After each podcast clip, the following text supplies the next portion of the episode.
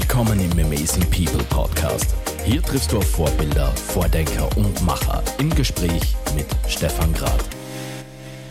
Peter, Sicherheit ist ein wahnsinnig breit gefasstes Thema und vor allem ein Thema, das momentan so präsent in den Köpfen von ganz vielen Österreichern ist wie schon lange nicht mehr. Gib uns du mal ein bisschen eine Definition aus deiner Sichtweise, was auch du erlebt hast, wie Sicherheit für uns alle greifbar ist.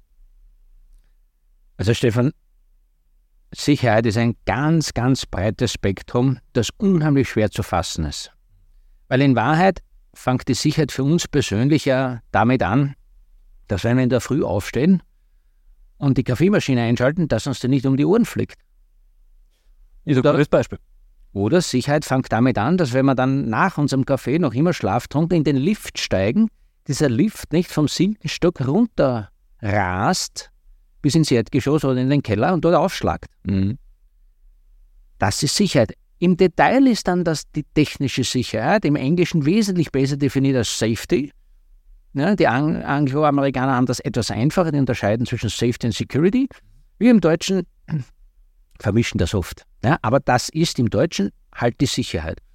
Und dann geht es aber weiter, wenn wir dann unser Fahrrad erreicht haben und hoffentlich umweltfreundlich zur Arbeit fahren mit dem Fahrrad, ist die Sicherheit für den Fahrradfahrer jene, dass er nicht über den Haufen geschossen wird, weil auf unseren Straßen, in unseren Städten keine Gewalt regiert. Mhm.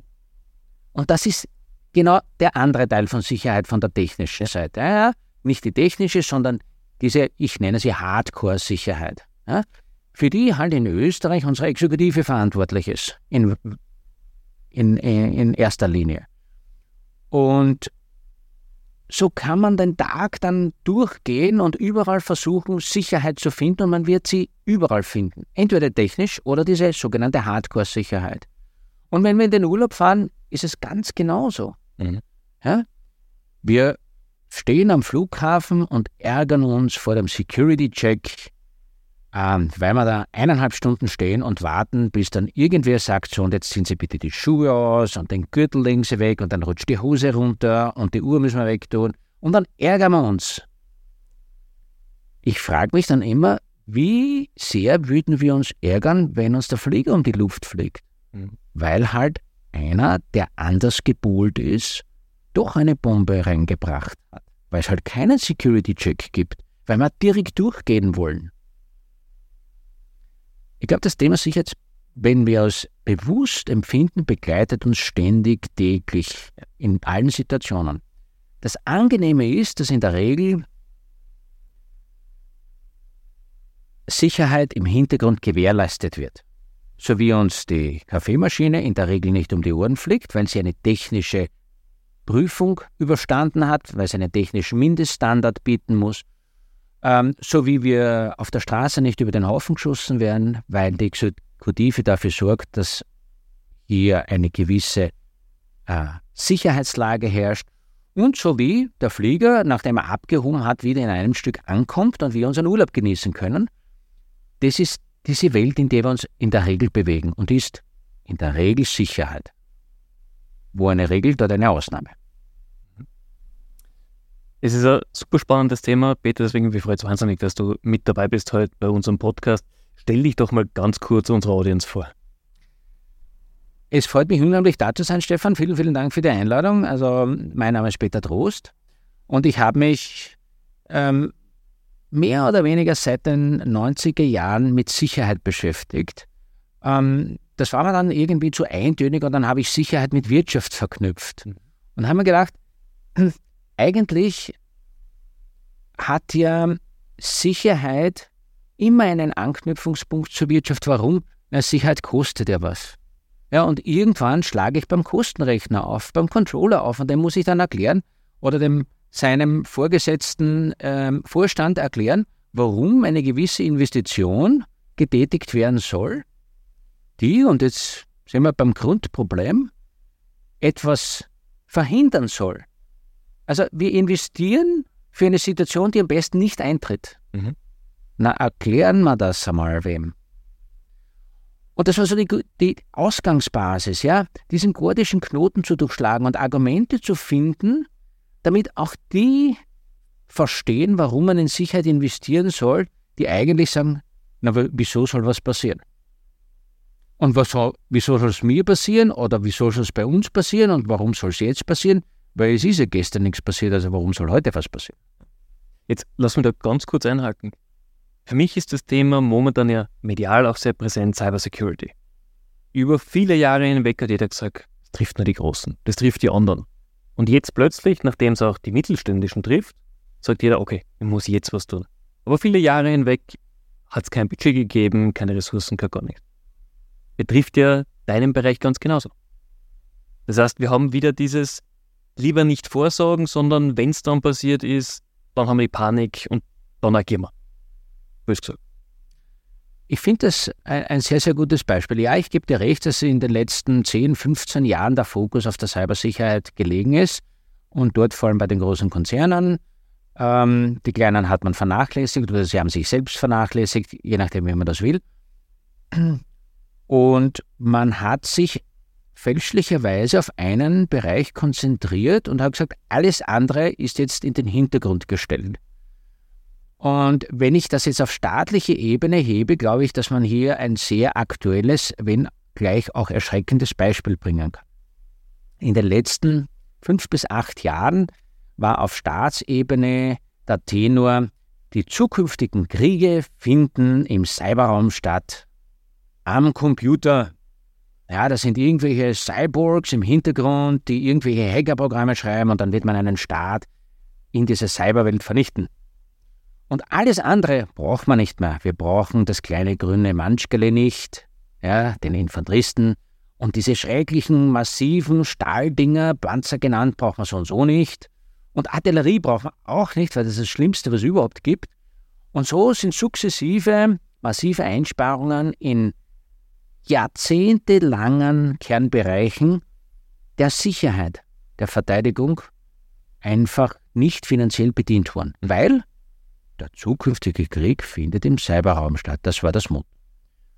Und wir müssen jetzt leider seit, oder zumindest seit dem 24. Februar 2022, seit Beginn dieses äh, Krieges der Russen gegen die Ukrainer, erkennen, dass es auch ein Element gibt, das sich mit dem Cyberraum beschäftigt, aber das durchaus nicht das ausschlaggebende Element oder das quantitativ oder qualitativ stärkste oder wichtigste Element ist. Das ist ein Nebenschauplatz. Mhm. Das ist ein sogenannter Enabler.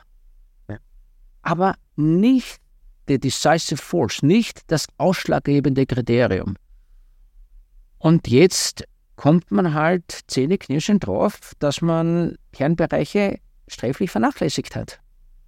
Und das, was man in den vergangenen Jahren und, und fast Jahrzehnten totgeschwiegen hat und totgespart hat, erweist sich jetzt als Überlebensfrage. Mhm. Und das ist eine Erkenntnis, die wir jetzt alle gemeinsam in Europa, aber wahrscheinlich weltweit machen. Und ich orte hier einen beginnenden Umbruch in der Denkweise. Beginnend deswegen, weil es noch immer äh, kleine Inseln gibt, sogenannte gallische Dörfer, die also sagen, nein, also, mir kann das nicht passieren, ne? weil bei uns passiert nichts. Ich glaube an diese gallischen Dörfer nicht. Ja? Ich glaube, dass es grundsätzlich jeden treffen kann und jeden passieren kann, jeden Staat passieren kann und dass wir hier zum Umdenken gezwungen werden. Dieses Umdenken sehen wir ja in momentan sehr vielen Staaten, die vor allem an der Nähe zu Russland sind. Ganz klar, dort war man alarmiert natürlich schon früher, hat auch jetzt sehr schnell agiert. Wir sehen es in Westeuropa auch, dass einige Initiativen gestartet werden. Und für mich persönlich, ich habe das auf LinkedIn vor ganz kurzem gepostet, war bis vor, bis vor der Ukraine-Krise, war es tatsächlich so, wenn du jemandem erzählt hast, du bist in der Defense-Industrie oder Verteidigung oder ähnliches tätig, warst du Persona non grata gefühlt. Das hat sich geändert. Es hat sich gefühlt geändert, dass vor allem durch diese Entwicklungen, die am technologischen Sektor passieren, viele sehr interessiert auf diesen Sektor hinschauen und sagen, okay, wir sehen plötzlich diese großen Sprünge, was sich da tut, welche Möglichkeiten sich bieten, hinsichtlich Drohnen etc. Also ich glaube, auch hier in der Wahrnehmung der Bevölkerung hat sich das ganz klar geändert. Wie siehst du das als jemand, der sich seit vielen Jahren damit beschäftigt? Also grundsätzlich ähm, bin ich der Meinung, dass es eine sehr traurige Entwicklung ist. Ja? Ich persönlich wäre auch lieber vor der Situation, dass es keinen Krieg gibt und dass wir keine Notwendigkeit haben, hier umzudenken. Ja. Ähm, kein Krieg ist immer besser als ein Krieg. Wir haben aber Kriege seit Menschen gedenken. In unterschiedlichen Formen. Das ist einfach eine evolutionäre äh, Entwicklung. Aber Kriege hat es immer schon gegeben. Und ich befürchte, Kriege wird es immer geben. Ähm, zum Thema Umdenken. Ja, es hat in vielen Bereichen, wenn wir jetzt ähm, den geografischen europäischen Raum hernehmen, zu einem massiven Umdenken geführt. Ich nehme jetzt das Beispiel der Finnen und der Schweden. Das waren also ideologisch über Jahrzehnte lang unsere Brüder. Also wir haben uns immer auf dieser Ebene gesehen, ob berechtigt oder unberechtigt, sage ich jetzt, äh, sei dahingestellt. Aber wir haben, uns, wir haben uns immer auf derselben Ebene gesehen mit den Finnen und Schweden, vor allem was die Sicherheits- und Verteidigungspolitik angeht. Weil die sind auch neutral und die sind auch bündnisfrei und wir haben vielleicht in den letzten Jahrzehnten ähm, ein paar Entwicklungen, die die Schweden und die Finnen gemacht haben, verpasst und geflissentlich übersehen. Ganz schlagend ist es geworden, als plötzlich out of the nowhere also aus dem Nichts heraus beide Länder gesagt haben, so und jetzt ist es Zeit, uns der Realität zu stellen und wir verlassen diese Bündnisfreiheit, weil uns ist unsere Sicherheit wichtig und wir investieren jetzt in unsere Sicherheit und wir gehen in ein Bündnis, weil die modernen Herausforderungen, die modernen Anforderungen an eine Sicherheit nur in einem Bündnis zu lösen sind. Dort hat ein massives Umdenken stattgefunden. Und dann gibt es andere Bereiche, wo das Umdenken noch nicht eingesetzt hat oder erst am Beginn ist, mhm. antizipiert zu werden. Das mag viele, viele Gründe haben. Das kann historische Gründe haben, das kann geografische Gründe haben, das hat auf jeden Fall politische Gründe.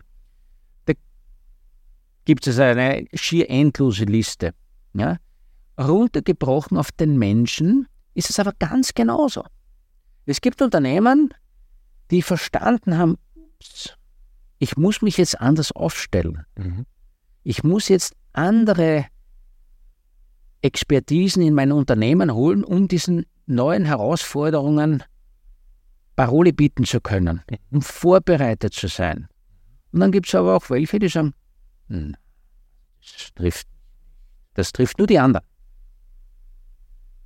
Und daher, weil es mich nicht trifft, weil wir haben hier die Kristallkugel und da kann man reinschauen und da sehe ich mein Unternehmer nicht betroffen, braucht man auch nichts tun. Ist absolut okay. Die Verantwortungsträger müssen die Verantwortung übernehmen, wenn dann wirklich was passiert. Und das ist vielleicht die Krux in der Geschichte. Es gibt halt viele Bereiche, die warten immer nur oder die warten ganz bewusst bis auf den Eintritt eines Ereignisses und dann sagen sie, um Gottes Willen. Das Problem in meinem Fachbereich ist, da geht es um Menschen. Es geht um Menschen, um Menschenleben und hinter diesen Menschen, um deren Menschenleben es geht, stecken Familien, stecken Frauen, die unter Umständen ihre Männer verlieren, stecken, stecken Männer, die unter Umständen ihre Frauen verlieren, stecken Kinder, die dann zu Halbwaisen oder Waisen werden. Nur weil wir es darauf angelegt haben, zu warten, bis etwas passiert. Und diesen Preis bin ich persönlich nicht bereit zu zahlen. Also in meinen Verantwortungsbereichen habe ich immer geschaut, dass hier ein vernünftiges Maß an Vorsorge, an Prävention mhm. erledigt worden ist. Mhm. Weil ich persönlich der Meinung bin, dass in der Prävention eigentlich der Schlüssel liegt. Bin ich vorbereitet und sei es nur im Kopf vorbereitet. Ja, Stichwort Tabletop Exercise. Ja, habe ich schon einen Vorteil. Mhm gegenüber demjenigen, der einfach blindlings ins Desaster schlittert. Ja. Weil ich kann diesen Moment des Chaos, wenn was eintritt, einfach minimieren und handlungsfähig bleiben, was wir ja alle wissen. Was mich aber zur Frage bringt, Krisen, egal ob jetzt im wirtschaftlichen Umfeld, im geopolitischen Umfeld, ich kann fast alles inzwischen planen, vorhersagen, mir Szenarien überlegen, wann was eintritt. Wie wird denn das im, im Krisenumfeld gemacht? Wird es gemacht? Welche Möglichkeiten habe ich? Und weil genau dort wäre es doch essentiell, gute, solide Planung, Szenarienplanung zu haben. Das ist ein ganz guter Punkt.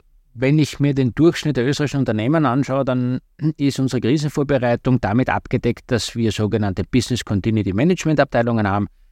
Ähm, diese Abteilungen, so wertvoll sie sind, ähm, besteht besteht aber in der oder sind beschäftigt mit der Hauptaufgabe, bei Eintritt einer Krise die Kontinuität der Schlüsselgeschäftsabläufe sicherzustellen. Mhm. Sie haben in der Regel keine Forschungsarbeit zu leisten, keine vorausschauende Arbeit zu leisten, welche Krisen könnten überhaupt eintreten.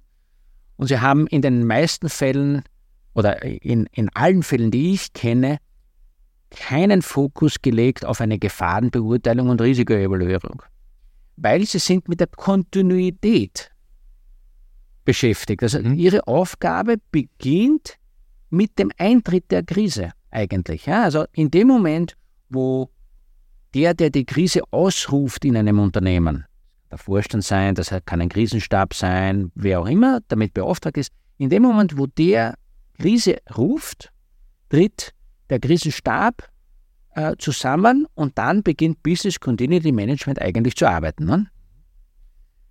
Ich bin der Meinung, dass wir gut beraten werden, wenn wir unseren Fokus auf das davor richten. Weil eine Krise kann ja und soll ja und darf ja kein unendlich langer Zeitraum sein. Die moderne Forschung und Wissenschaft definiert ja eine Krise als einen eher kürzeren als längeren und Raum, Zeitraum, beziehungsweise als einen Zeitpunkt, als einen Wendepunkt. Und ein Punkt sagt schon, das ist also etwas Punktuelles und nicht etwas Langes.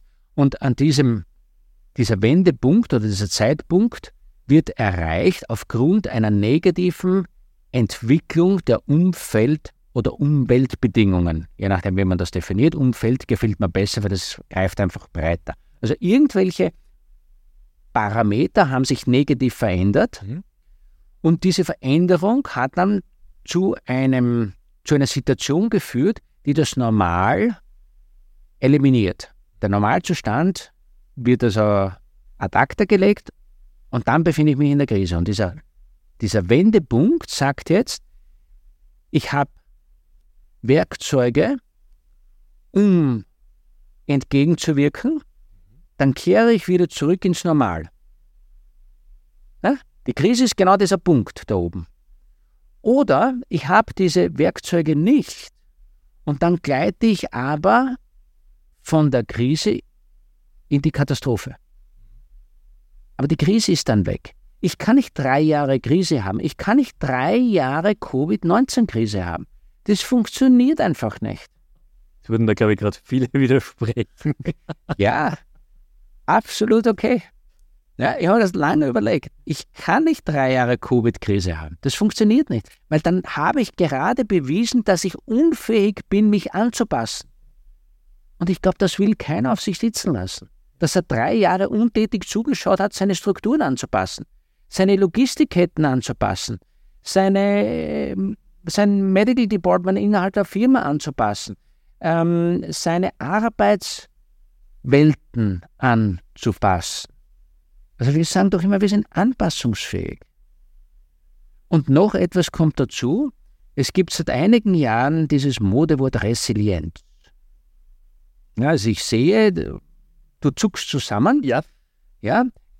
Ich zuck genauso zusammen, weil ich der Meinung bin, Resilienz hat es immer schon gegeben, nur hat es andere, leichter verständliche Namen gehabt. Und jetzt haben wir dann irgendwie dieses Modewort genommen und interessanterweise kommt ja Resili die Resilienz eigentlich aus der Kinderpsychologie. Ja, also dort kommt das Wort Resilienz her. Und von Kindern. Psychologie von Kindern, die Widerstandskraft von Kindern mhm. gegenüber gewissen wieder Umfeldbedingungen, Entwicklungen. Ja. Und irgendwann ist das in die Wirtschaft übernommen worden und jetzt heißt das also dann nicht Sicherheitsabteilung, sondern Resilienzabteilung und Jetzt beschäftigen wir uns mit etwas, was wir eigentlich nicht wissen, was es ist. Einfach die Widerstandskraft. Ja, aber was ist die Widerstandskraft? Aus was resultiert die? Hm. Ja, und das ist jetzt die Schwierigkeit. Und ich denke, dass alle die, die du jetzt gemeint hast, die sich jetzt zusammenkrampfen, ja, weil sie sagen, oh, drei Jahre waren wir jetzt in der Krise. Ne, aber die sagen ja auch, wir wollen an unserer Resilienz arbeiten und wir wollen an unserer Widerstandsfähigkeit arbeiten. Ja, aber wenn sie das sagen, dann können sie nicht drei Jahre in der Krise gewesen sein. Weil sonst haben sie dort keine gute Arbeit gemacht. Ne? Und jetzt auf den Punkt zurückgebracht, ich denke, dass man eben vor dem Eintritt dieser Krise diese Entwicklung, dieses Aufkommen dieser negativen Umfeldfaktoren erkennen kann. Und wenn man sie erkennt, dann kann man sie analysieren. Und wenn, man, wenn ich sie analysiere, dann kann ich das Analyseergebnis beurteilen und bewerten. Und wenn ich es beurteilen und bewerten kann, dann kann ich Ableitungen treffen. Und ist eben schon ganz stark in der Praxis, wenn ich eine Ableitung treffen kann, für mich selbst, für mein Unternehmen, mhm.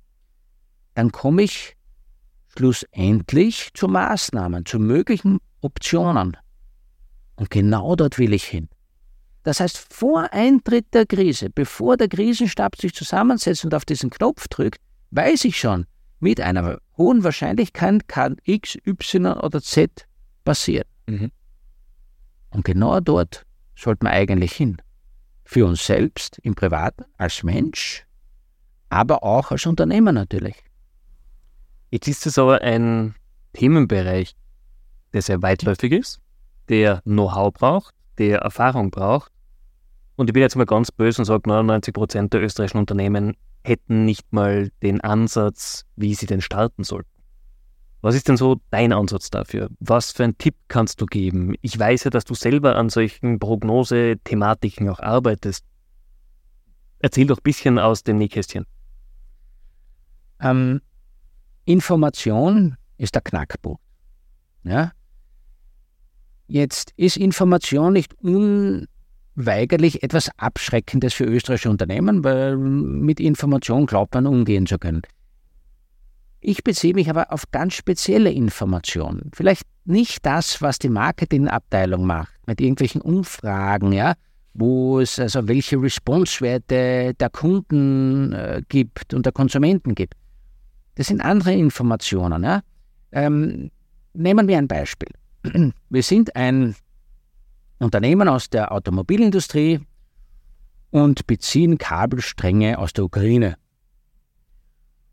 Und wenn ich das mache und weiß, also 80 Prozent oder 90 Prozent im schlimmsten Fall ja, meiner Kabelstränge kommen aus der Ukraine und wir leben ja noch immer in einem Just-in-Time-Konzept, ja, das heißt, wir vertrauen ja, dass unsere Produktionsstraße ähm, quasi in Echtzeit von LKWs genährt wird, die diese Kabelstränge reinbringen, dann wäre es im Erstansatz wichtig, eine Kapazität im Unternehmen zu schaffen oder extern abzufragen, die mir sagt, na was passiert denn in der Ukraine eigentlich? Und was passiert im unmittelbaren Beeinflussungsumfeld der Ukraine? Ja, also wenn ich jetzt die Ukraine, die Betrachtung der Ukraine an der Grenze stoppe, dann ist das nicht gut genug. Also ich muss darüber hinausschauen, was beeinflusst die Ukraine oder wer beeinflusst die Ukraine? Und dann hole ich mir diese Informationen rein. Und wenn diese Firma, die jetzt in der Automobilsparte hier tätig ist und die Kabelstränge aus der Ukraine bezieht, das im September 2022 gemacht hätte, hätte sie gewisse Entwicklungen gesehen. Und ich bin nicht der, der jetzt im Nachhinein sagt, man hätte alles gewusst, sondern ich bin einfach der, der weiß, was man gesehen hat oder sehen hätte können, wenn man hingeschaut hätte. Und dann nimmt man diese Information, dann gibt es gewisse Unterarbeitsschritte, wie das Filtern zum Beispiel, das unbedingt notwendig ist, ja.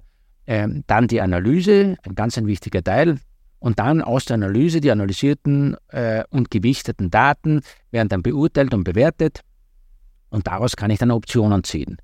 Und dann hätte können eine Option heißen, es besteht aufgrund dieser Entwicklungen, die wir hier sehen, die noch nicht innerhalb der Ukraine stattfinden, sondern außerhalb, aber unmittelbar außerhalb, besteht die Möglichkeit, dass aufgrund von Folgewirkungen meine Kabelstränge einfach nicht mehr zu mir kommen.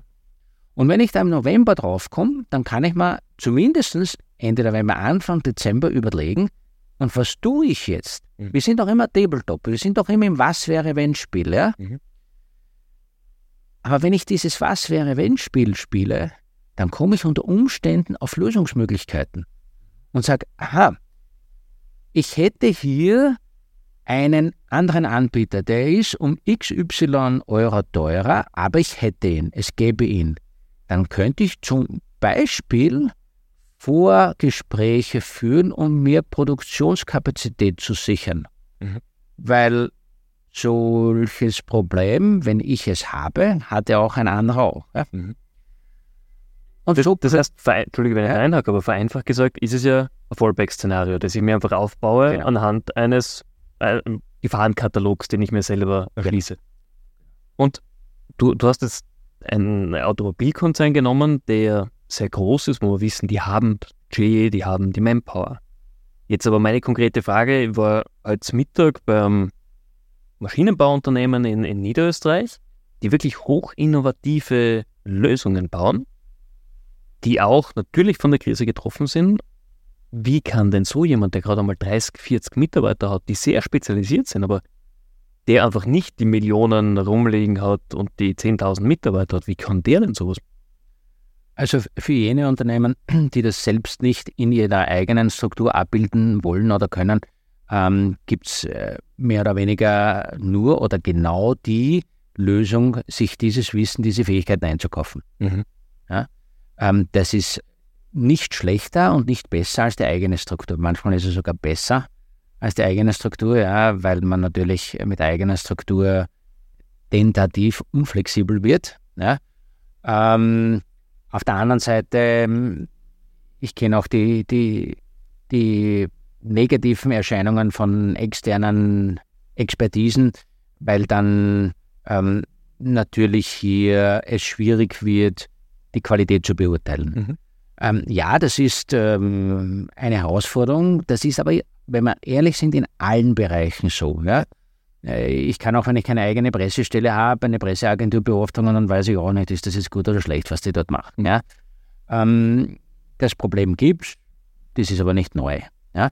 Aber für solche Unternehmen lohnt es sich sehr wohl, ähm, diese Expertise einzukaufen und einmal evaluieren zu lassen, na, wo liegen denn meine kritischen Bereiche? Ja? Also in der Regel hat ein Unternehmen einen ein gutes Gefühl, wo die geschäftskritischen Bereiche liegen, nur sie machen den nächsten Schritt nicht und machen die Folgebeurteilung. Und was passiert, wenn mir das jetzt ausfällt und unter welchen Szenarien kann es ausfallen? Gebe da wieder ein typisches Beispiel. Wir kennen seit Jahrzehnten diesen Panama-Kanal. Wer hat sich überlegt, was passiert, wenn sich dort ein Schiff querlegt? Na, niemand. Niemand. Ja. Und was ist passiert? Ich erzähle aus eigener Erfahrung, ich bin in ein Sportwarengeschäft gegangen und habe gesagt, ich möchte aus dem Katalog dieses Stand-Up-Battle haben. Bitte. Sagt er, danke, haben wir aber nicht. Sag ich, warum nicht? Ist er in neuem Katalog drin? Sagt er, ähm, dank, äh, Transportschiff, Containerschiff hat sich quergelegt. Mhm. Lieferung auf Monate weg. Genau das ist es. Ja? Ähm, wir nehmen halt zu viele Dinge als gegeben an und daher sind wir nicht mehr switched on. Wir sind nicht mehr wirklich aufgeschalten, was jetzt passieren könnte. Und da ist es gut, jemanden externen zu haben, der sich das gemeinsam mit dem Unternehmen anschaut. Ja? Das Unternehmen erzählt, wo kriegen wir unsere Ressourcen her? Ja, unsere Halbfertigprodukte. Wo kriegen wir unsere Rohstoffe her? Wo sind die kritischen Geschäftsstellen? Und der Externe bringt das in Zusammenhang mit dem, wenn man so will, mit dem strategischen, geopolitisch-geostrategischen Bild und sagt, okay, und wie kann man das jetzt bewerten? Ja? Welche Einflüsse gibt es da? Und so arbeitet man sich dann gemeinsam zu einem Status hin, der Optionen bietet. Und genau um das geht's. Ja? Ich muss ja nicht immer alles umsetzen. Also ich bin auch ein ein Feind von Wallbuilding, ja, diese Verteidigungssilos aufzubauen. Das funktioniert in der heutigen Zeit nicht. Aber wenn wir es schaffen, uns gedanklich darauf vorzubereiten, wenn wir es schaffen, Pläne zu entwickeln, die man in den, in den Schubladen hat, und sei es gedankliche Pläne, dann sind wir schon weiter. Und ich weiß schon, in dem Moment, wo es losgeht, ist der Plan veraltet. Ja, gebe ich recht, würde ich auch so unterschreiben. Jetzt kommt das große Aber, aber ich habe mich schon einmal darauf vorbereitet. Mhm. Und dann kann ich aus diesem Plan Elemente nehmen und kann sie schon verwerten. Mhm. Brauche sie nur mehr anpassen. Wenn ich bei Null starte, bin ich halt bei Null. Warum glaubst du denn, hat die Wirtschaft, gerade in Österreich, so wenig von diesen Ressourcen für sich jemals angeeignet? Wir sehen solche Planungsszenarien natürlich in Sicherheitsplanungen für Städte, für das ganze Land. Natürlich, wir sehen es jetzt gerade für, was passiert, wenn der Blackout kommt, dass jetzt die ganzen Retailer ihre Vorbereitungen machen. Aber Wirtschaftsunternehmen haben sich nie damit beschäftigt, wie solche Szenarien für sie aussehen können. Ich bin, ich habe 1991, als der Krieg in Jugoslawien losgegangen ist, habe ich festgestellt, ich bin froh, dass ich nicht 26 Kilometer südlicher geboren wurde, weil dann hätte ich schon den ersten Krieg hinter mir. Mhm. Ich komme aus der, aus der Südoststeiermark ursprünglich. Und das war so die erste Lesson learned. Boah, das ist jetzt knapp gewesen. Was ich damit sagen ist, äh, will, ist, wir haben ein unheimliches Glück und wir können das gar nicht hoch genug bewerten, dass wir seit dem Zweiten Weltkrieg in keine kriegischen Handlungen mit hineingezogen worden sind. Wir leben in einem absolut sicheren Umfeld. Mhm im Vergleich zu anderen Ländern.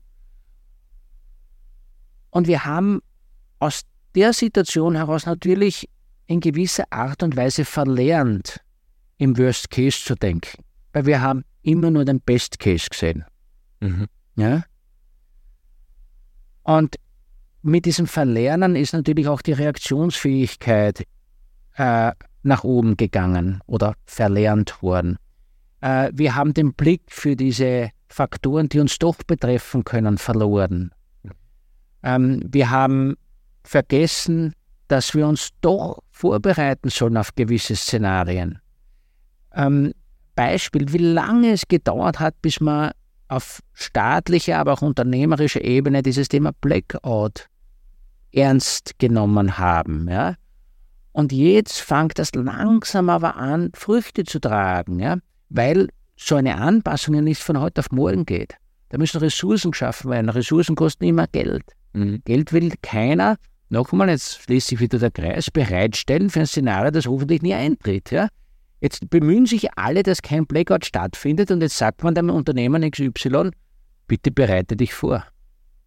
Und gib viel Geld aus. Ja? Thema Stranded Investment. Ja? Ich nenne es auch Wasted Investment. Ja? weil andere bemühen sich, dass das nicht eintritt, auf was ich mich vorbereiten soll. Also, wie crazy ist das eigentlich? Aber genau um das geht's. Mhm. Ne? Und ich glaube, und das ist jetzt gar nicht so sehr die Kritik an Einzelnen, sondern das ist einfach ein natürlicher Entwicklungsschritt, den wir seit 1955 oder 1945, je nachdem, wie man das sehen will, gemacht haben. Und das ist jetzt die Folgeerscheinung.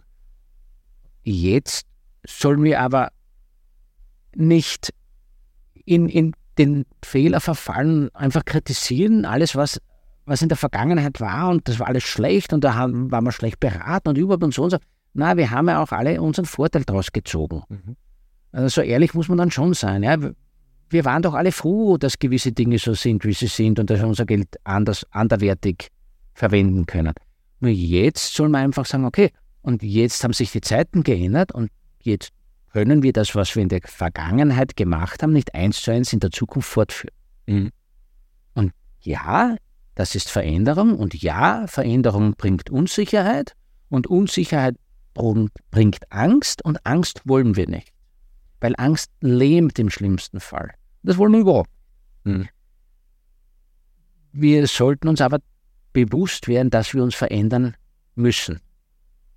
Ja, und wenn ich das strukturiert mache, dann sind diese anderen genannten Faktoren, diese Unsicherheit und diese Angst beherrschbar. Für mich kommt da immer dieses Zitat, das man in den amerikanischen Medien ja ganz oft hört, äh, immer so in den Hinterkopf. Ähm, good men create good times, good times create weak men, weak men create weak times.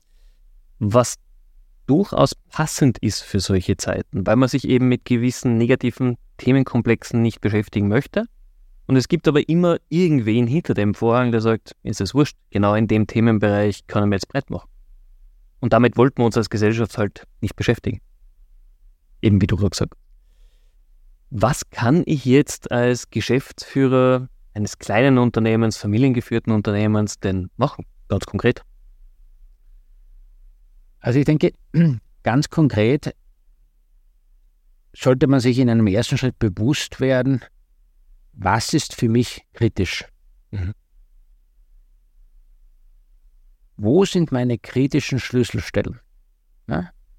Es, jeder hat kritische Schlüsselstellen. Ja? Das gibt es nicht, dass es keine gibt. Ja? Wo liegen diese Stellen? Und wenn ich die identifiziert habe, dann habe ich schon einmal viel, viel Vorarbeit geleistet. Weil dann kann ich in einem nächsten Schritt sagen, und was beeinflusst jetzt diese kritischen Schlüsselstellen? Wo sind mögliche Einflussfaktoren? Mhm. Jetzt wird schon etwas komplizierter, weil jetzt muss ich anfangen, out of the box zu denken. Jetzt muss ich beginnen, das große Gesamte zu sehen. Und den ersten Fehler, den viele, viele machen, ist, dass sie sagen, das gibt's nicht. Ja? Also ich kann mich erinnern, ähm, Risikoanalysen, äh, Thema Krieg, Kriegsgefahr gibt's nicht. Ja, ey, äh, da muss ich nur mit der Konsequenz leben, ja, wenn ich dieses Postulat aufstelle. Das kann ich machen, nur ich, ich muss es bewusst machen. Ich darf es nicht einfach streichen, sondern ich muss bewusst sagen, okay, diese Gefahr cancel ich oder die Gefahr von Pandemien, ja, bevor die Pandemie gekommen ist, ja, Gefahr von Pandemien gibt es nicht. Weil wir haben die Schweinepest gehabt, ist nicht gekommen. Wir haben uns auf die Vogelgrippe vorbereitet, ist nicht gekommen. Also es gibt keine dritte und damit gibt es es nicht. Punkt aus, fertig, beurteilen wir nicht. Und wenn man sich beurteilt, braucht man keine Vorbereitung treffen und das war's. Ende der Durchsage. Dass es da doch eingetreten ist, ups, ja, war halt aber genau das sind diese, diese Momente. Ja. Wenn ich etwas ausschließe, dann muss ich es ganz bewusst tun und dann darf ich auch später nicht überrascht sein, ja, wenn dann viele, viele, viele Dinge schieflaufen. Ja. Ähm, wenn ich dann also diese Auswirkungsmöglichkeiten ja, definiert habe, diese Einflussmöglichkeiten, dann kann ich mir natürlich die Frage stellen, und welche Optionen bieten sich jetzt mir, um, das ist also im, im Risikomanagement ganz typisch, ähm, die Mitigation, ja, also die, die Mitigation, die Risiko entweder Verschiebung oder Vermeidung oder Abwehr, ja, ähm, was tue ich jetzt mit diesem Risiko? Was tue ich mit dieser Option? Ja? Wie gehe ich jetzt damit um? Welche möglichen Maßnahmen habe ich? Mhm. Ähm, das ist leicht so oder relativ leicht, solange es einen sehr engen geografischen Raum betrifft. Je größer das natürlich wird und je mehr Player dort reinkommen, desto schwieriger wird es. Und dann ist man gleich einmal am Ende mit seinem Latein, weil man wieder die dazu notwendigen Informationen nicht. Mhm. Ja? Und ähm, das ist, glaube ich, die Krux, in, in der sich viele KMUs befinden dass man ihnen sagt, die Informationen sind eh da. Mhm. Ja, aber die finden sie ja gar nicht in diesem Wirrwarr an Informationen. Und wenn sie es dann haben, ja, dann haben sie tausende von Informationssätzen, von Datensätzen, die sie gar nicht mehr verarbeiten können. Ja. Aber dann ist die Information wertlos. Wenn ich sie nicht verarbeiten kann, ist sie wertlos. Und das ist also dieser, dieser Schwierigkeitsbereich, in dem sich viele KMUs befinden. Mhm. Und daher ähm, quasi der, der Rat, das gemeinsam mit einem Experten oder einer Expertin zu machen ähm, und dann gemeinsam dort zu schauen, und wie können wir das Unternehmen auf solche Eventualitäten vorbereiten. Ich glaube, das ist ein, ein, guter Ratschlag, weil vor allem aus dem Marketing kenne ich es natürlich. Dort habe ich ja auch Unmengen an Daten. Wir alle wissen, nur weil ich Daten habe, kann man nichts ableiten damit. Und ich hole mir ja auch dort Experten, die Daten analysieren, aufbereiten, Scorecards erstellen. Das ist im Security-Bereich genau dasselbe, aber ich brauche jemanden, der ein Auge dafür hat, was ist relevant und was ist datenmäßiges Rauschen, was mich einfach nur ablenkt. Und genau da muss ich ja hin. Das heißt, wenn jetzt jemand der Zuhörer sagt, ich würde mich gerne zu dem Thema tatsächlich konkret einmal austauschen, darf man sich sicher gerne bei dir melden. Selbstverständlich. Wunderbar. Letzte Frage in dieser Folge. Wir sind jetzt im September 23. Es ist gerade ein wunderschön heißer Tag hier in Wien. Was muss denn in den nächsten zwölf Monaten passieren, dass wenn wir uns im September 24 nochmal zusammensetzen, dass du sagst, so die zwölf Monate waren für dich ganz persönlich erfolgreiche, gute, positive Monate? Wir waren oder wir sind in einer Zeit, die an Herausforderungen fast nicht mehr zu überbieten ist.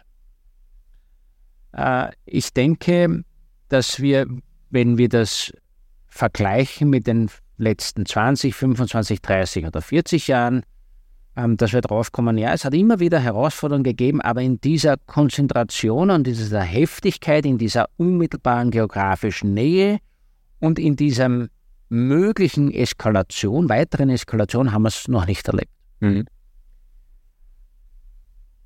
Wenn ich da kurz einhaken ja? darf, glaubst du denn persönlich, also wir diskutieren das immer wieder mal in einem, in einem Bekanntenkreis von uns, dass wir sagen, wir hoffen oder glauben nicht, dass es ja jetzt im Zentralraum weiter eskalieren wird. Wir sehen eher in Asien die Möglichkeiten, dass hier Eskalation entstehen wird. Taiwan, Hongkong, ähnliche Themenbereiche. Also das, das würde ich so nicht unterschreiben. Äh, das ist Eskalationspotenzial existiert auch bei uns. Mhm. Ähm, und Eskalationspotenzial muss ja nicht heißen, dass es eskaliert mit einem ganz genau definierten Ziel, mit einem Plan und, und dass das gut ist und, und äh, dass das äh, sinnvoll ist und dass das im 21. Jahrhundert Sinn macht. Ja, um Gottes Willen. Krieg macht nie Sinn. Und im 21. Jahrhundert macht es genauso wenig Sinn wie im 19. Jahrhundert. Aber es wird Krieg geführt. Mhm. Das ist die Realität und das ist das Faktum.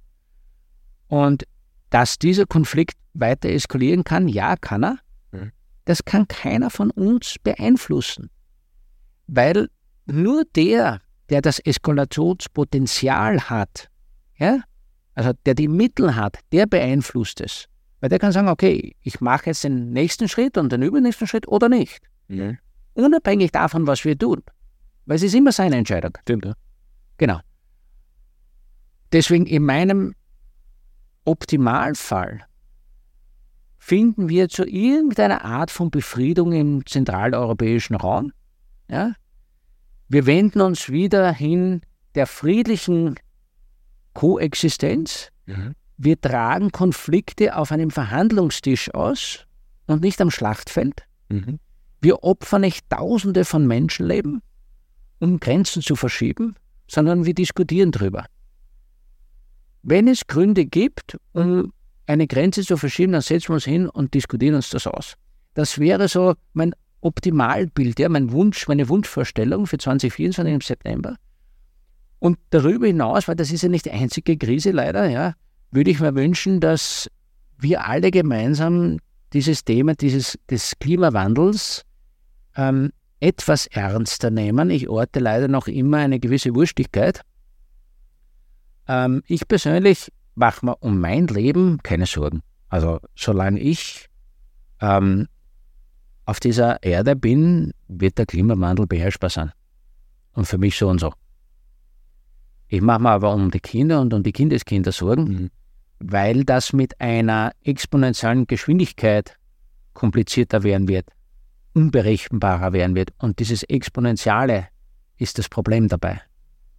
Und ich glaube, dass Klima und Wandel, das hat es immer schon gegeben. Mhm.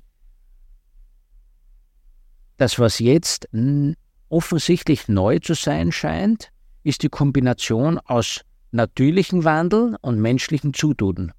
Und ich denke nicht, dass man das bis zu seiner kleinsten äh, Größe verstanden haben, was da gerade passiert. Und wenn es aus der Klimawissenschaft Vorschläge gibt, wie man dem Einhalt gebieten kann, dann sollte man das ernst nehmen. Und wenn man das bei 24 im September schaffen und wenn wir uns dann wieder treffen und sagen können, ja, wir haben das verstanden und wir arbeiten jetzt massiv daran, auch wenn das heißt, Einschnitte zu akzeptieren, mhm. einen Lebenswandel zu ändern, ja, dann heißt es so. Dann ist das einfach unser Input, den wir geben müssen. Aber ich glaube, so wie wir in den letzten 20, 25 Jahren gelebt haben, so werden wir das nicht mehr weitermachen. Absolut. Vor allem, ich, meine, ich unterstreiche das zu 100 Prozent, was du natürlich gesagt hast. Für mich kommt immer noch dazu, dass die wenigsten verstanden haben, dass Klimawandel ja nicht nur heißt, dass sich die Temperatur ändert oder der Meeresspiegel ändert, sondern das hat ja auch soziale Auswirkungen auf Menschen, nicht nur irgendwo in Afrika, sondern hier bei uns in Tirol, in Kärnten, in Südtirol, in den Tälern, wo es plötzlich drunter und drüber geht. Und jetzt sind wir zum Glück in, einem, in einer Region, wo ein sehr gutes Netzwerk, soziales Netzwerk, Hilfsnetzwerk da ist, aber da sind wir in einer sehr begrenzten Situation. Die wenigsten Länder haben das. Also wenn der Wunsch tatsächlich aufgehen würde, ich glaube, dann wäre für die ganze Menschheit wahnsinnig viel passiert ja. im September 24. Ja, gebe ich dir recht. Und wir haben bei dem Thema gleich wieder die Schnittstelle zur Sicherheit. Mhm. Weil alles, was klimatechnisch passiert, mit seinen Auswirkungen unmittelbar und relativ rasch eine Auswirkung auf unsere Sicherheit haben wird. Ob wir es wollen oder nicht. Es gibt da ein wunderbares Buch vom österreichischen Autor, der auch Blackout geschrieben hat. Mir fällt der Name gerade nicht ein. Sein letztes Werk, wo es genau um den Klimawandel gegangen ist, das durchaus utopisch gezeichnet ist, aber eigentlich ein wunderbares Werk ist, weil es in einer überspitzten Art und Weise zeigt, was für Auswirkungen es global haben kann. Und finde ich wahnsinnig, wahnsinnig spannend. Peter, vielen herzlichen Dank für den Input. War ein super Gespräch. Wir könnten noch eine Stunde weiterreden. Ich bin sicher, wir werden einen zweiten Teil dazu machen. Vielen herzlichen Dank für deine Zeit. Hat mich gefreut. Stefan, vielen Dank für die Einladung und danke fürs Dasein. Gerne.